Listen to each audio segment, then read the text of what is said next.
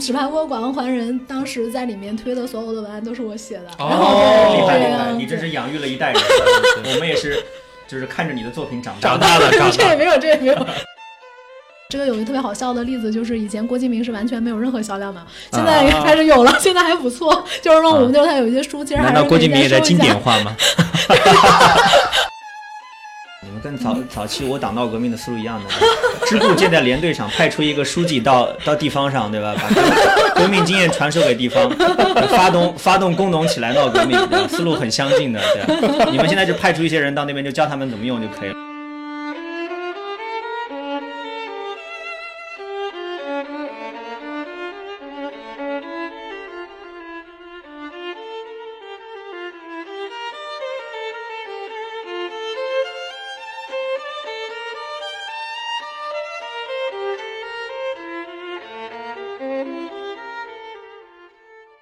各位听众，大家好，欢迎收听本期的《忽左忽右》，我是陈彦良。哎，我是杨一。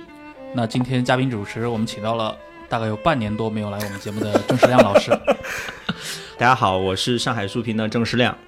呃，郑世亮上次那个节目一个半小时啊，但是确实广受欢迎。我知道最近还是经常能收到一些私信，或者说他的留言，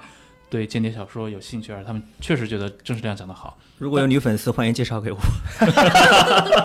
郑老师，你是认真的吗？也真的，我是认真的。很好很好。啊，然后我们今天的嘉宾，可能很多我们的听众都用过他的产品，一款非常著名的小程序 Deja Vu 的创始人 Dejavu。猫柱。大家好，我是多抓鱼的创始人猫柱。我看到这个小程序名字的时候，其实当时有点摸不着头脑的。嗯，这这个名字是谁想出来的？我想出来的，就为什么呢？没有理由。是是在什么电影上看到没有没有没有那个，先想到的是那个那个法语。其实我们当时想这个名字想了特别特别久，有好多不靠谱的名字。然后当时我们还以这个想名字为由，然后去美国、去日本就是瞎玩儿，就是找出了非常崭新的画公款的方法。对采风想名字。然后后来我是应该是在那个札幌有一个呃二手书店。然后二手书店里发现了几本老杂志，是那个日本的一个摄影的期刊，就叫《Deja Vu》。然后当时我就在想，哎，这就是一个旧书店，然后似曾相识，这又是一个老期刊。然后虽然我我知道这个词，其实在法语界已经有点玩烂了，嗯，对对对，比对。较俗，但是其实我觉得在国内的话，还是很多人不知道的，而且它、嗯它它的含义是很棒的对。对然后我想，嗯，你要是再起一个，你英语名就已经是够难搜索了，你要起一个法语名，这不是更糟糕？那我们就想给它音译音译一下。然后这个音译的过程真的是很简单，就是它像一个什么样的读音，而且又好记就好了。嗯，然后就是多抓鱼，嗯，对，因为那个有一个学法语的人跟我说，那个“呜”是发音，其实是有点“吁吁”这样的这样的声音，然后就叫多抓鱼了。呃，这个还有一个想法，就是因为我我我之前是让在闲鱼工作嘛，然后嗯在闲鱼的时候，我其实就是觉得，哦，闲鱼的吉祥物其实应该用一只猫，就是用户是猫，然后那个货是鱼，嗯然后应该是用户去捉鱼这样。但是后来他们说闲鱼不是这个意思，然后我就把这个 idea 留到到了我自己创业的时候用。对，然后这个很好记嘛，其实我对于名字的要求就是无厘头，然后好记。那你们这个 logo 是专门找美工画的吗？美工，你这么说人家会生气的。设计设计师师，设计师。设计师老师。嗯，那其实设计师是还挺有意思的，是是我以前在知乎的时候，我就是我们部门的设计师，然后之前我做的好多的项目其实都是他设计的，然后后来我们嗯、呃就纷纷离职了之后嘛，然后但是我好多的东西还是比较信任他的嗯嗯。插画，他是一个插画师吧，插画师，嗯，对，然后让他帮忙我们画的，嗯当然给了钱画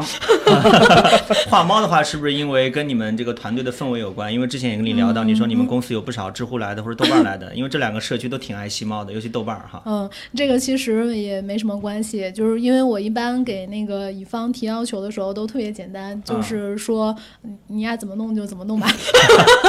可以说是非常随性的甲方爸爸了。对对，我我是觉得我已经信任你的审美了，你就弄嘛。然后他一般会弄几个方案嘛，然后啊，对我的方案就有一个要求，不要不要出现书，就是不要太太直白，就是嗯，要有点回味，有点绕着弯子是的是的是的说啊。然后而且出现书就容易把这个平台跟书绑哎，死。是的，是的，就有点窄了。对然后，但是他最后做的其实很巧妙，你你仔细看我们的那个 Deja Vu 的那个英文的 logo，其实那个猫脸是英文 logo 的中间的字母。插画插画家老师的确很厉害。你好像因为你之前前在其他的一些节目里面也说过嘛，你的创业其实还构思的蛮早的。然后你之前好像有好几份工作都在一些呃互联网的一些明星项目里面，能大致的嗯说一下吗？对，哦，我我其实最早不是做这个吧，然后就是 长得比较骗人，但其实已经工作十十多年了。然后，对我看到你还以为你刚毕业呢。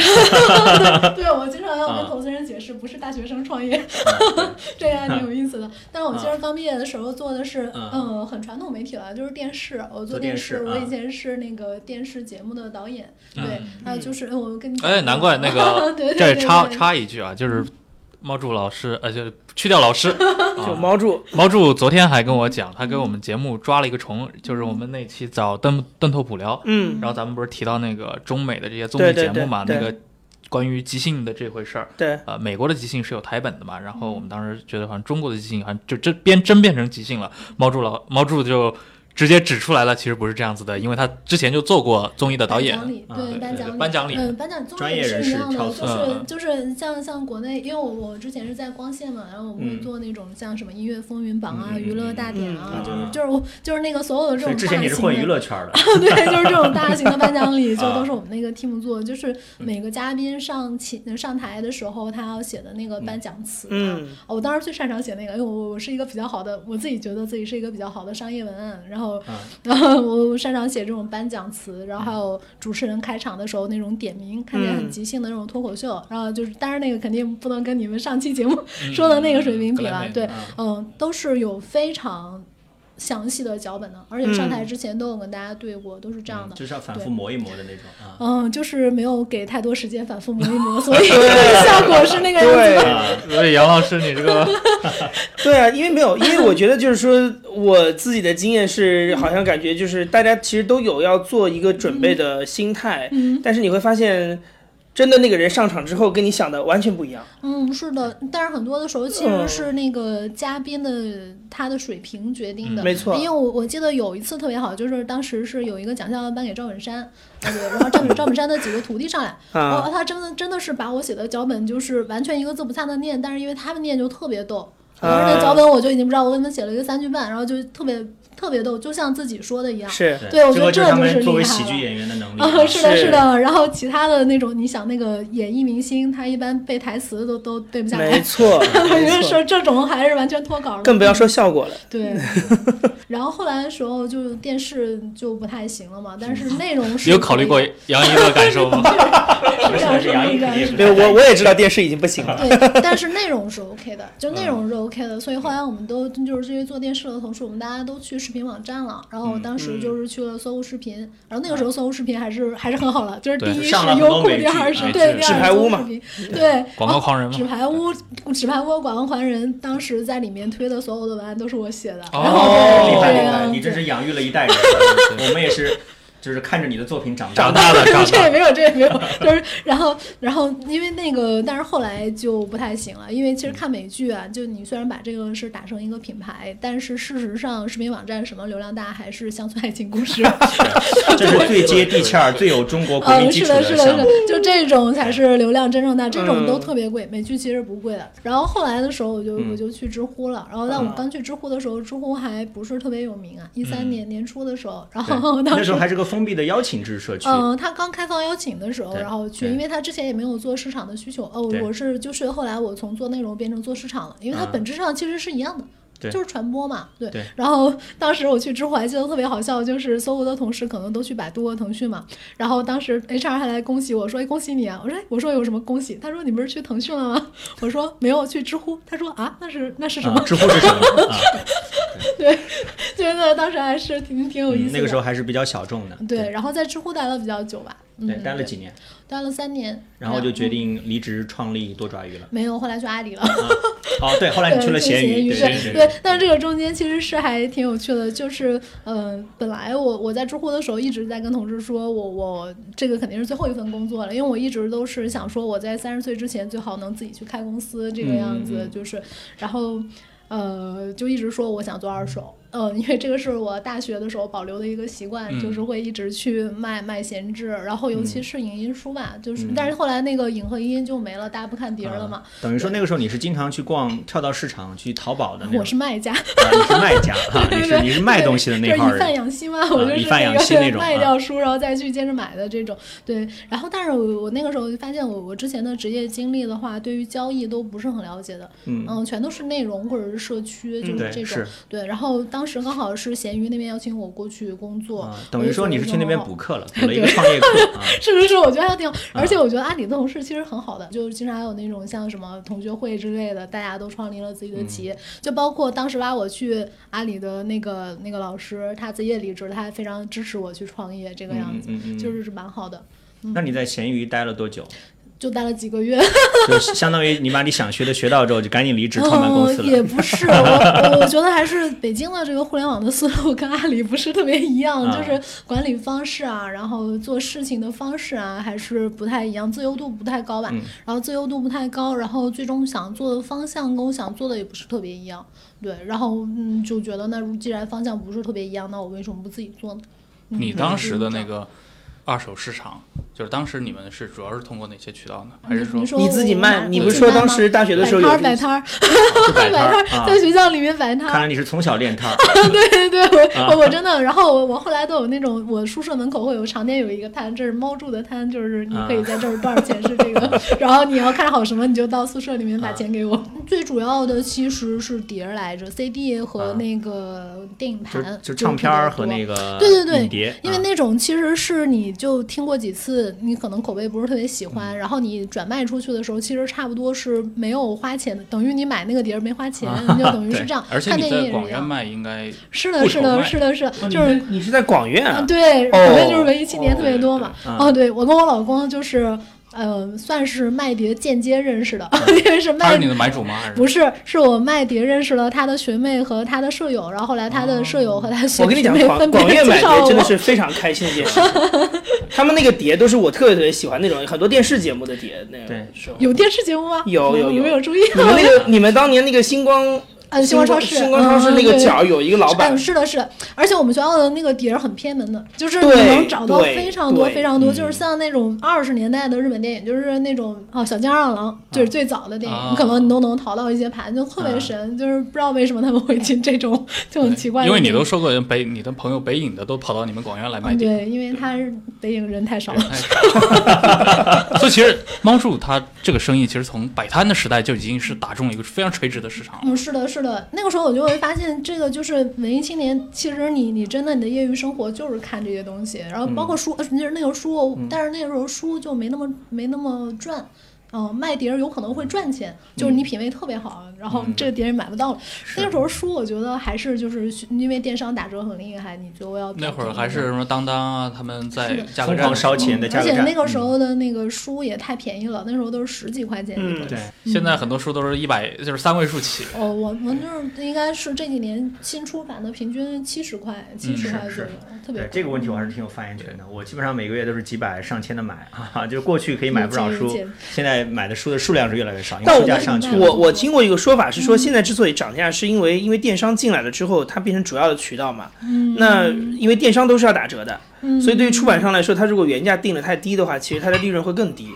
嗯，所以他就反而把那个印在书后面的那个价钱定高一点，这样的话你到电商再打个折，就是他可能正常的原价的价钱。嗯，但是我还是觉得是每一项的成本都在上升，嗯对纸的成本对对因为其实之前的时候电商也也是这么低的，但也没有那么贵。还有就是现在的那个书，它是往精装化的方向去没错走，收藏对性想想想走高端的路线。是的，是的，因为你你必须得把它当成一个商品去卖。呃，如果你只是卖那个信息的话，你就很难竞争过 PDF 对对之类的这种是的，。是的。对，对，那你们那个时候是怎么寻找那个创业伙伴儿？你想到要拉谁来一起做多抓鱼？创业伙伴，我还进来，我觉得我这个人真是就是创业的过程非常的幸运，就是每次找伙创业伙伴或者是找投资人，都是我筛选别人，并就不是人家自己我拉别人。撞上来的，嗯，对，就是当时在知乎的时候，很多应该找你的时候？对，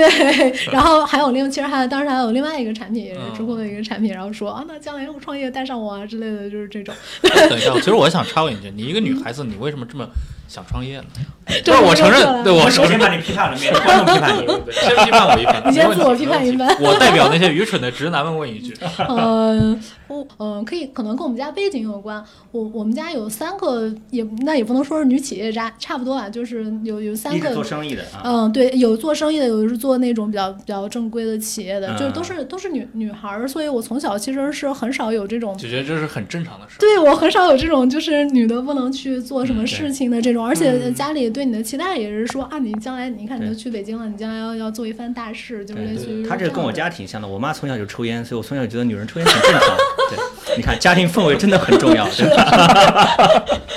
啊，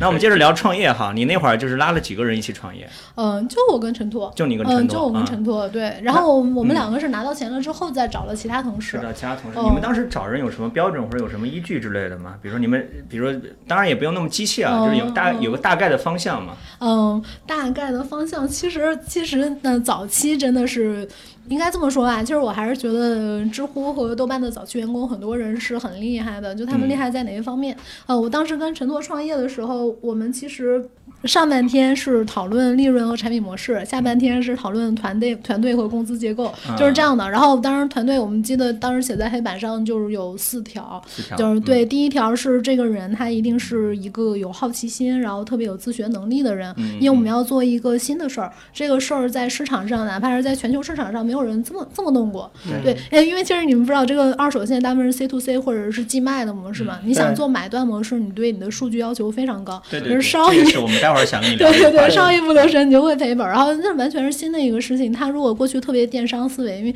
因为什么电商，他好像我有叫什么呃，就例如说他有账期，他最后没卖掉，他是可以退回去的，那你这个是没有关系的。对，然后你找这种电销嗯电商思维的人，他就会很重视像促销什么的，但不是这种。然后我们就说不需要有经验，但是他一定要有好奇心，他愿意学新的事情。嗯第二个就是我我跟陈拓的自我认知就是我们两个情商都很低，所以一定要找坦诚的人。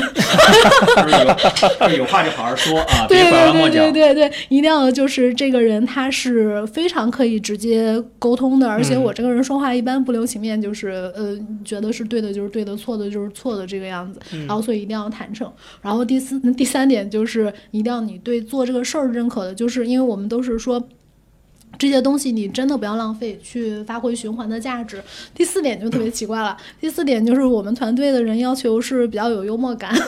然后但是这个算是比较逗啊，对对对，嗯这是一个 plus 吧，就是我一直说我我我不想愁大苦深苦大仇仇深的那个创业，啊就是因为我看好多创业者都说啊，我要倾家荡产，我我我不行了，我怎么个特别苦难 苦难啊。对我怎么啊特别穷？我说嗯不要这样，就是那因为那个创业是一个非常容易失败的，就你嗯别到时候说我身家性命给你了，你你陪我一辈子，就类似于这种。对，这我很难承受啊！你要自己为自己负责。就是我我们定义的幽默感，就是在最艰难的时刻，你可能还能开自己玩笑。后来我们发现，其实前同事都挺符合的。对，然后我们啊最早的团队成员其实都是在知乎跟我们合作过的人。嗯嗯啊，所以你们你们一开始的那个产品其实就是个微信群，对吧？嗯、对。这不是微商吗？但那个时候其实是已经在开发当中了，啊对。但是你总是要跑跑通一个叫做最小化模型，嗯但是这还是陈栋跟我说的对对。你说 MVP，我说是最有价值球员嘛，然后 然后当然还嘲笑我。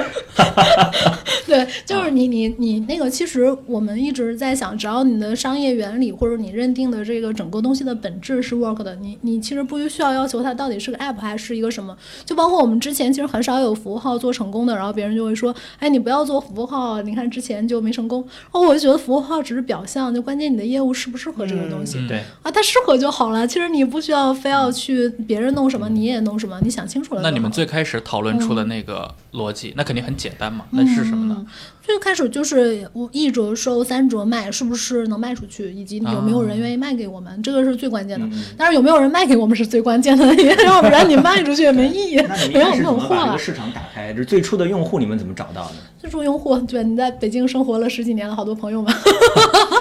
从从杀熟开始是吗？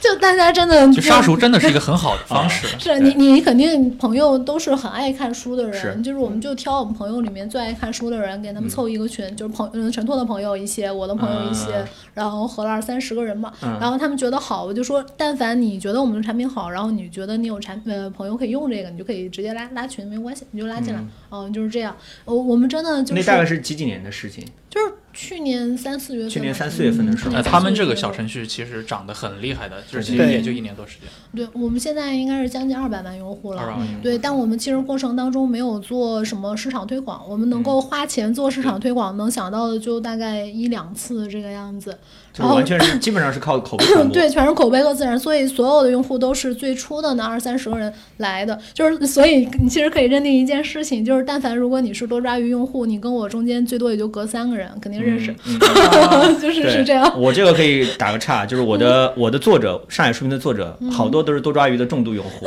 没错，很多作家给他们做过宣传对，就是卖书都是几千块、几千块的卖的，你你感受一下这种规模。我真的觉得作家啊真的是、是很好，我很喜欢这样一群人。他他其实并不是说你你非要用钱，我我才会帮你宣传或者怎么样，我是真的觉认可你的价值，他就会说。发一条微博呃，是吧，好多人都是先发了之后，我才知道哦，他在用我们产品是这个样子，或者我们在后台会看到这个人的名字，哎、这不是那谁吗？就是这种第一个这样的名人是谁？就是蒋方舟嘛，蒋方舟哦蒋方舟，啊嗯，但是前面还有一些小的，就是小小的名人，但都是我的朋友了，那个就就认识了，对吧？嗯然后后面就是蒋方舟是第一个跟你们没有朋友关系，但是用你们产品的。对对对对对对，上卖书是吧呃，对，卖书卖卖了一卖了一本什么百多本，一百多本 啊然后他当时整理书房嘛，我们后来还去他 书房说不定里面有别人送蒋方舟的签名本，可以去淘一下好多。好多啊，就是说都是这样的。然后后来就是发现东东枪嘛，然后东东枪也是好多签名本啊。然后后来那个有用户在微博上还说他买到了一本书，发现上面的签名是东东枪的本名。那个我看过，那个那个条微博我看到过，那条微博我看到过这挺有意思是的，是的，是啊的，就是很好笑。我们这儿经常会买到，因为真的，嗯，作家用太多了，然啊然后就好多人就会买到各种就相当于从去年三四月份开始，你们就不断的通过这样一种口碑式的滚雪球传播、嗯滚起来的。对的，对的。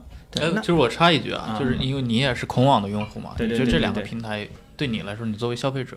呃是，是准确来说是这样的，就是我用多多抓鱼的话，我是以卖为主，因为我这儿书太多了，尤其是从我从高中开始买了大量的文史和社科类的书，那有些书我现在看可能我看过很多遍，或者说有些书我觉得我我再也用不着了，比如大学里面很多社科方面的我就都卖掉，而且我觉得很好玩的是，就这上面的定价机制很有意思哈，就是因为孔网的定价机制，我觉得这很清楚，就店店主定嘛，对吧对店主什么价什么价，嗯所以你会发现孔网上面一本书可能这个店家就五十块，价格，嗯，那个店家就八十块，对吧？没错他们就按照自己的想法来。我就是对多抓鱼，我就不太清楚，就是这种价格是怎么定出来的哈。嗯，价格这是他们核心的优势。对对对这我觉得这个很厉害啊。对，因为你在交易里面，就是你看不一样的，嗯，孔网你可以认定为它更多的是个人店主，对他的时间是无限量，他就是业余在从事这个事情。我想还是业余的店家比较多吧，对对对吧？他们一般都有个正职的，哦，是的，然后他这个定价，他肯定是追求单本利润最大化，对就是单个利润最大化。但是我们不是，我们是追求交易规模最大嗯化，也就是你在这个交易当中的频次是最高的。嗯，嗯，所以说我们会去看供给双方的一个热度，然后嗯最后看你在什么样的价格可以得到供需平衡。嗯，嗯对你在这个价格上会拿到最多的供给，可能再提往上提高也没有那么多供给嗯了。就是交易效率对对，然后然后价格就是，假如这个书一直被疯抢，那它肯定要提高。就是这个其实很多人不理解，价格肯定是调节供需的最有效手段。是换句话说，你们这是一个市场完全符合市场经济精是是是，神的模型哎。，哎呦，这个事情给我启发特别大。啊我就在想说，就是在现在这种，你看，像我我们每次你在不同渠道的浏览，然后你在上面的各种点击行为，然后你的预购行为，你的最终的购买行为，我们全都能转化成权重和数值了，然后最后它会计算这个价格里面。嗯然后我就就是，不是你们自己开发了一套这个算法？对我，我们公司其实是 啊，这个可以之后说。我们公司特别重视，就是所有的东西都是自主研发，就是这件事情、就不用用别人的。然后书它是自己跟自己竞争，它跟昨天的自己和明天的自己竞争。然后它现在的效率是最高的，它就会定在那儿。啊，这边我会向广大听听众提个醒儿，赶紧跟那个多抓鱼展开合作，说不定下一篇那个诺奖级别的这种经济学论文就会看这个诞生啊！哎，真的，北大复旦的经济学的同学考虑一下。这这个我们这儿特啊特别就是希望有那个，因为我们的都是要求在做定价的程序员，他要去自己去读经济的，就是他要自学自己去自学经济，因为你光在工程层面能去实现这个，但你光会经济也不行，因为你的数据极有可能拿不准的，对对对，你再所怎么去做。以他在思想上和技术上都要能够达是的，是的，是的。然后我们当时还在想，就是以前有很多经济学家，他因为在现实中的市场干扰因素太多，他没法发挥，他都去做游戏里面的那些 道具的那个最著名的是一 v 一嘛，呃，是吗？那个因为经济学其一 v 一其实提出来很多那种讲故事也好，或者模型也好，本质上就是说要搭建一个适合他的、满足他理论条件的一个场景嘛。对对对对，然后我就觉得这种经济学家是可以来我们这儿一展身手，可以看一看，其就实聘请一个首。席经济学家。对对对我们，我们其实比较重的就是呃数据分析和嗯商品定价这一块儿，这边基本上是公司最投资源的，这基本上是一个壁垒吧。就是其他人做，他但凡跟我们采取一个模式，他绝对赔，就是这他样。们没有你们这一套模型，是的是的定价低机制。，所以他只能啊用一些别的玩法来来去代替。那我也蛮好奇的，因为我经常卖书嘛，有的时候就觉得挺生气的。一本书我觉得应该可以在你们这儿卖出去，但发现嗯扫描之后发现它不卖，嗯或者说扫描之后就我就觉得好像，但是过了一段时间提醒我说这个书可以卖了，就我对不知道这种里面的奥妙是什么。这个啊是这样的，其实，嗯，本质上来说，它是一个博弈，就是你有多少的仓储的库存位置，然后你就能给到多少种书机会，嗯对吧？然后这个问题还是我们现在那个仓库是很小的，我并不能预知我的库存位置。嗯你就说，就是假如这个我们，而且我们那个受众规模在在慢慢扩大嘛。这个有一个特别好笑的例子，就是以前郭敬明是完全没有任何销量的，现在啊开始有了，现在还不错。就是说，我们啊就是他有一些书，其实还难道郭是可以敬明也在经收一下典化吗？已经从青少年流行读物退 但是我化成一们后来种经就发现有典读物了。有有一些有一些读者会 会去买他的书，真的有可能是粉丝不希望他的销量这么差，然后再啊再去买他。哦，刷量，粉丝刷量。有点像我们现在已经人到中年开始玩初中喜欢玩的游戏《传奇》《帝国时代》啊，已经开始怀旧怀旧了，怀旧怀旧了啊，怀旧经典化了。嗯嗯，然后这种其实就是，呃，你的确这个书明天会有需求，但你需不需要为明天的需求预支今天的库存？嗯啊如果我总有办法去把你的这个库存召回的话，那我等于说这本书我先放在你那儿，你没有卖嘛？嗯哦，对，然后我之其实是让用户帮你们来担当这个库库是存的，是的，是的。然后我们这次来上海，不就是来这儿附近找仓嘛？那如果嗯我们的库存位置是更多，就是库存更宽裕的话，那我们给到书的机会就更多。啊对，不然但但是那个嗯，就是一本书没收过，就是极有可能拒绝的，嗯因为没收过的话，它是没有市场价格判断，那一块儿就是机器学习做的，就是跟那个呃经就是经济就没有关系了。它更多的是去看你这本新的书跟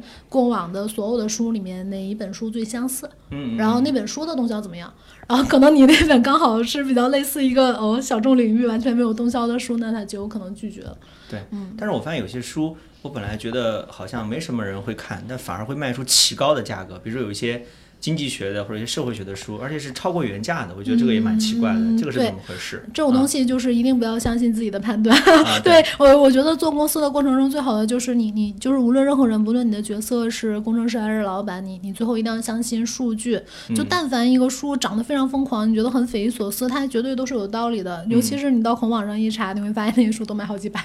对对，它是真的绝版了，就是它就是就是市场告诉我这。个就是市场的威力啊，价价格作为一个信号。是的，是的，啊市场告诉我们的。但是但是在孔网，如果你卖到好几百的话，它极有可能是有价无市。对是对，就是是你定到那个，然后那个人只有极度需求了，我才去。而且孔网有一个规律，就是呃我看人家卖二百，我最多也就降到一百九这样去，他他没有一个很好们都是比着的市场。别的店来定价。是是的，是的。那我们这边最终还是看这个交易效率在哪个价格最高，所以还是会比那个要便宜很多。嗯那这种方式好像是现在做二手闲置的品牌，好像很多也都在采用同样的一个方式，就是我作为平台，我来收你们的这些呃二手交易物品吧，就是从这种应该叫什么 C to B to C 嘛啊，？对，C to B to C，嗯，据我所知，其实是之前这种直接买的，之后回收是这样的，嗯呃就是手机类的，因为它直接买了之后就插零件了，或者是说嗯它走向下游了，它后面就不是再 to C 了，后面 to B 了。对因为我这时候还刚见过一个，在北京见过一个，嗯也是一个在做这个闲置平台的，嗯，但他做的是二手奢侈品的闲置平台哦，。是 Plum 吗？还呃新上哦，新上哦，他们应该是不是买断模式？他们应该是寄卖模式。寄卖，对，他们对，就是他，所以他这个它寄卖，然后他鉴定。是的，是的，因为奢侈品这个个东西其实跟书还是有一点那种区别，他对那种比如真伪啊，这个是的，是的，是的，我们其实也也真伪的鉴定很重的，就嗯是对正盗版鉴定非常重。对我正想问一下，因为说起来我有个糗事儿，跟大家八卦一下。之前我也卖了一大批书到多抓鱼到你们那儿嘛，然后后来有两本书给我退回来了，他是说是盗版，我然后我恍然大悟，才想起来这是我大学期间在复旦附近的黄鱼车上买的，它看起来挺正版的，就是那个《枪炮、病菌与钢铁》的那个英文版，嗯。其实印的还我觉得还挺像那么回事儿。那你们是怎么鉴定这种这种真伪或者盗版正版的？书号吧。对，嗯，不是不是，那个其实现在高仿盗版书号是都是一样的。的，它只是翻印而已。现在国内很多像台我我港台版书都是对翻我当我当时检视我的藏书的时候，我我自己都没认出来，就往那儿一丢就就运走了嘛。嗯，这个有几个体系吧，就是第一点是一个误区，就大家觉得盗版书一定比正版书质量差，就是不其实不一定的。对就是有好多正版书印的非常差。对 很多盗版书道义有道，印的挺好的。是的，是的，但它其实是一个一个公正性，对吧？就是这个正版书，它真的是出版社出的，它是这个作者出的，它是有一个公正性在那儿的。你盗版就是非法，那，你其实就是非法。那在国家层面要求也是非法，那那你印的再好，也没有什么意义，对吧？对但是现在那种劣质的盗版书，就是像我们说书号都不一样，它胡胡胡诌乱造的这种，随便做一个那叫伪书很少书那种很少。哦，对，那种其实很少了。那种你就是现在人都不看书，他看那个他就去刷段子了，他还看那种书。对那种我们我们小时候多，我们小时候有很多伪书，因为你没有别的娱乐嘛。葫芦娃大战变形金刚之类的。那现在那种书 是吧？是现在那种书孙的市孙悟空大战什？么那个那个什么奥德赛什么都很多的，对嗯，然后被盗版漫画以前也特别多，对对对吧？但现在都被没什么别的娱乐手段取是的，代了。是的，是然后，但是现在看书，其实买书的还真的正经读者和小朋友吧，小朋友或者是考考学的，然后或者是正经读者就很多。他们其实对于书是很容易鉴别那种很粗制滥造的东西的。那这种人怎么做？其实我们还是用数据库的方式解决。嗯那我我们最早的时候肯定没有，我们那个时候正到正盗版鉴定率其实就稍微低一些，要比现在低。就会就会有一些失手。对对，就会就会漏网，或者把正版也也误判了。之前肯定是会有的，就刚开始，然后后来我们就会打电话给那个出版社的责编呢，就是他就是问他这个版次的印制上面啊是有哪些特征。所以其实你们一开始还是通过人工来解决这个事儿。是的，是的。然后后来的时候，你收到多了，例如说我我们现在应该是，嗯、一共收到过三百多万的文书，嗯对。然后就是你可以说，除了这个市面上新书或者是实在太偏门的书，我们全都收到过了，你全都嗯你们的收到过了。数据库极大的拓宽。是是的，是的。那你其实你在审核的时候，你可以采集正版特征的，就是你的，然后而且我们发现一件事，就是盗版只出现在畅销书里面是啊，你就很容易穷尽那个库的。然后就是那些事儿，一中天是，啊，就主要是东野圭吾的 书。啊，东野东野圭吾的书也卖啊很贵，还有中信的一些书，就是它它很贵嘛，然后就就会有一些盗版，然后这种就是很容易采集。你就是说盗版，嗯就是正版，你需要看几种，像那个解忧杂货铺，解忧杂货铺我们应该是收到过十种以上不一样的盗版，十特别，哎但是九而印的都还挺挺好的，是吧？就是在质量上，其实有的是很糙，但有的你真的是就是你也说但那就是啊正版的有它的那个呃，就中间的夹的那个飞页的纸质，啊然后它中间的一些色偏，啊对，然后这些啊其实是都是很细节的对对对，你就可以记录到数据，然后当当就是审核的人员如果扫到这本书的时候，它就会出现提示说这个就是高危盗版预警，就是这个书很容易出现盗版，然后你要核对以下几个，然后它要打勾的，嗯就是一二三四个。假如说五个特征你符合四个，有一个不符合，那就会有一个专门去做鉴定的，嗯就是高级审核人员，他会过来看首先通过。数据手段，最后实在不行就通过人工。对对对，其实其实做这套是是很复杂的，嗯，就是做这套很复杂，因为你想这个一本书我才挣多少钱，你中后面你加的这些数据库和你的整个审核成本，然后你还要翻新。但是这个东西是，如果你相信你未来的量非常大，你现在投入一次性，你之后就是以后非就全部就常自动化解决了。对，啊不然你你靠运营的，就是运营它人人为的这种的记忆力或者什么东西的话，你这是没法规模化的。就是你必须要用，我 我一直在说我们公司为什么可以保持这么少的人，就是我一直要求说公司里的人都是规则的制定者，就你哪怕现在在做执行，你将来也是把你的执行能抽象成一个规则，然后，对你们一开始就想好要走数据化、科学化、规模化这个道路。对对对，嗯那肯定要做这个，不然就回去开烤肉店好了，是不是？对，是但你们也开过线下书店，线下书店那个是快闪店啊，快闪闪店，对快闪店那个试一下，哦，那个好厉害，我觉得那个卖了很多书。对，创造了中国平效的奇迹吧，我觉得真的是真的，因为我们那个是应该是只有呃三百平的面积，嗯然后我们一天是卖六万块纯书，就是纯书六万块，而且你想我们的折扣基本上是三折，三到五折，嗯，对，那所以他卖卖出去的马洋应该是十几万的马洋、嗯这个样子，这是非常厉害了。嗯，对，就就是很难想象，而且是持续六天，每天都是这样，然后外面还会有人排队，你知道进不来。然后我们公司还不是说在一个很很容易到的地方，嗯，对，然后觉得还挺神奇的。但我们我觉得那个还是。嗯，新鲜感，或者说它是当成一个活动来看吧。要是你真的开一家店，能不能这样，还是不知道的。对嗯，而运营思路可能就完全不一样。对对对。那我还有一个问题哈，那你们到目前为止的话，你们这边最受欢迎的和最不受欢迎的书，你们数据里面有记录吗？还他们之前还真的嗯对，我们做过这个榜揭露单，从从 从读网站上面有者的角度来来来来嗯关心，我是蛮关心这个问题的。嗯，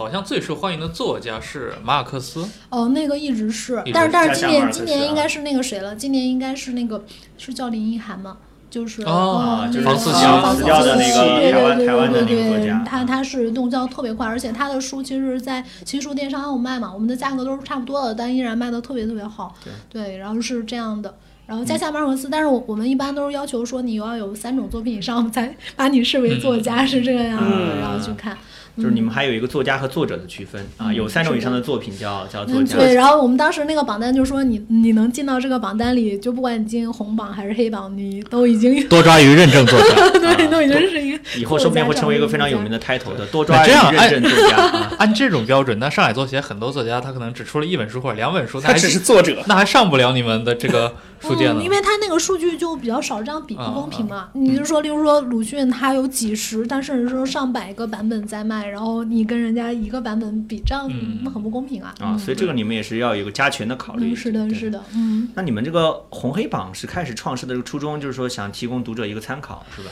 其实也没有，就是单纯觉得有意思，我觉得你们公司是挺有那种很厚的那种文艺气质的啊，是吧？那就是比较比较随性，比较滞销作家榜，嗯这个滞销作家榜上当时是有哪些？嗯，说一说我我我已经忘了，但是反正韩寒是在上面。心疼。郭敬明现在开始回暖，韩寒竟然已经滞销寒还是作家了。卖的不是特别好，啊我也不知道为什么，可能韩寒的。呃的粉丝是不不那么粉丝的，嗯，嗯，对，就他还是就是粘粘着郭郭老师还是有铁粉。啊，和和忠诚度还是可能还是比不上郭老师。嗯，对他，大家还是小的时候觉得他写的特别有道理，他现在嗯可能现在的人看的又是另外一波了，不再看这个样子。时效性还是更是，就是再加上他好多杂评，其实真的是跟跟现在也稍微有点是对，是已经是十年前的社会了。对二十年吧，要有二十年了。但是我觉得还有一个非常棘手的问题，我一开始其实用你们的时候蛮担心的，就是书籍这个东西，你知道很多人对书的品相是很在意的，嗯你们这个书的分类、打包、运运输。不管是从筛选到物流，整个过程我觉得是非常耗费人力的。你们怎么解决这个问题？要让那种比较挑剔的用户满意的话，我就觉得还是蛮难的。那挑剔用户在这儿，对我也很挑剔，说我的我对书的品相就非常高的。对的啊。我们要不接着录？继续，就是你刚才那个问题，啊接着接着顺着这个话题往下，我觉得挺有意思的，因为因为我是很感兴趣，就是说你们的用户的主要的分布，或者你们选择开展你们这个活动的这种推广的区域，主要集中在哪些地方？就是还没有开展，就是你们预想中要开展的，或者主要面对的那种用户，你们有考量过吗？嗯，是不是还是集中在所谓的一线城市，北上广深这种？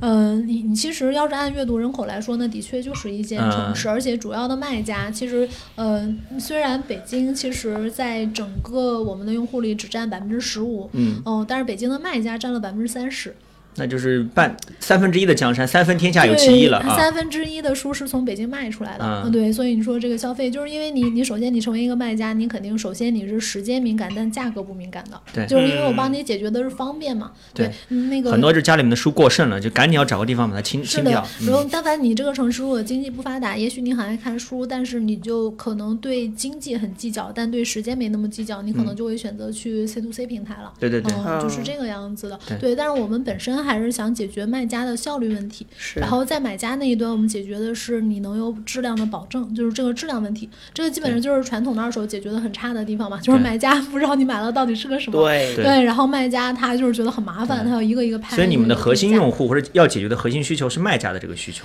呃，卖家其实卖家需求解决了，买家的需求就解决了，对对对对这是一样的。这是一个抓手。对是所以刚才郑世这是一个抓手亮提出那个品相和我们这种对对对对刁蛮的用户，是的，是的，就是你知道在在书里面做品相分其实很难的，但是我们其实是第一家做这个事情，然后甚至说我们品相分的可能比一些服装还细，啊就是二手服装它可能都不给你说出来这么细。我们嗯，现在很多所谓的古着店，它会分品相。是的，是啊，你你看我们的那个，你要选中品，嗯它有那么多理由，就是但凡这个书上有的任何一点瑕疵，我都给你记录在里面。对对对对对我开始去做这个系统，然后去培训的时候，其实这个成本成本是很高的。嗯对，你因为你你首先你你想想，我们最早的时候发货很简单，我们都不用在书上面贴一个码的，嗯，因为那个书我们就是这一类书就一个价格，所以它那个 ISBN 码就可以了。但我们现在就等于是一物一码，就是这个书它到了之后，马上就要给它绑码，然后这个码就要去绑定是谁卖的，嗯然后这样的话我才知道这个品相不好的话，卖家也会减钱嘛，然后买家也会减钱嘛。对那你这个等于是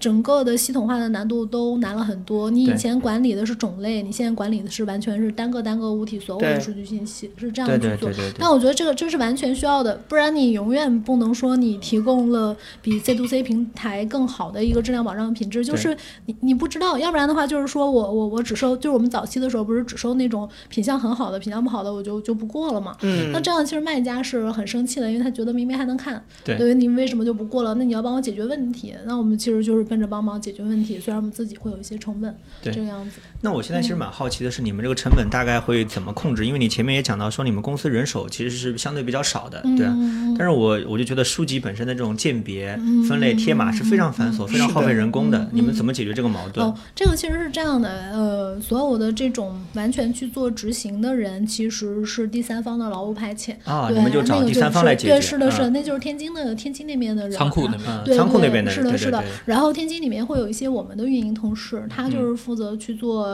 那个监规范，不是监工，它是规范，就是你啊这个动作要到。但是实际上你在仓里面是不断的去，就是就是我说今年一年发生很多变化嘛。啊，今年最早的时候，我们是没有没有别的员工的，就连我自己我都要去审核书。就是今年一月份的时候，就是你爆仓了嘛，然后所有人就白天就写代码，然后晚上就是审核书。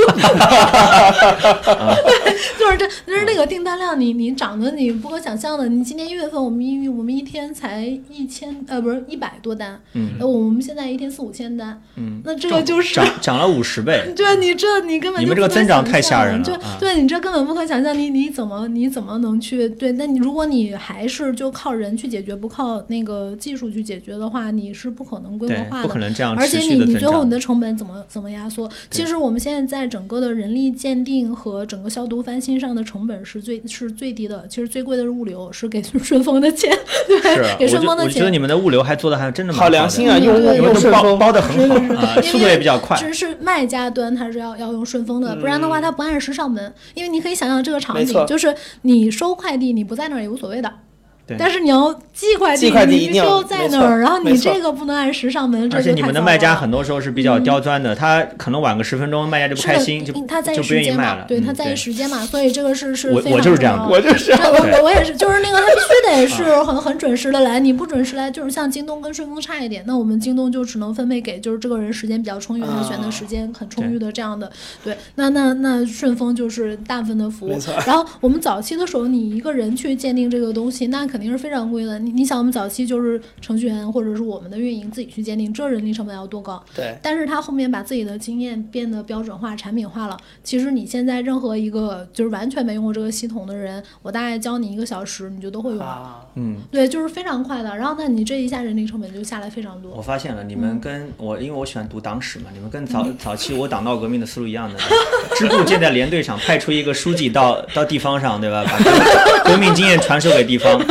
发动发动工农起来闹革命？思路很相近的，对吧。你们现在就派出一些人到那边，就教他们怎么用就可以了那。说明我我党的管理水平非常高，是不是？那是那是这这这不是开玩笑的，这是实这是实打实的。那你们这样子搞的话，嗯那就等于说你们现在整体上最大的成本这块，其实是在第三方的物流上面。对对，是在物流，但是啊物流那个成本我们就不着急。这个为什么呢？因为你在我们现在现在这个单量，我们就可以支撑两个仓了，所以这次不是来那个华东来找仓嘛？嗯对你早期的物流成本高，是因为我从北京发到全国嘛。我们最早的最早的只在北京做的时候，物流成本也没有那么高。对嗯，但是随着你的单量的密集度大，例如说现在，假如说京东、亚马逊可能在全国有十个仓，就是这样，那它这个物流就很好。对对对对对。所以说你你还是要去看远期的规模，这个成本是可降的，你现在就可以不用去管它。嗯，嗯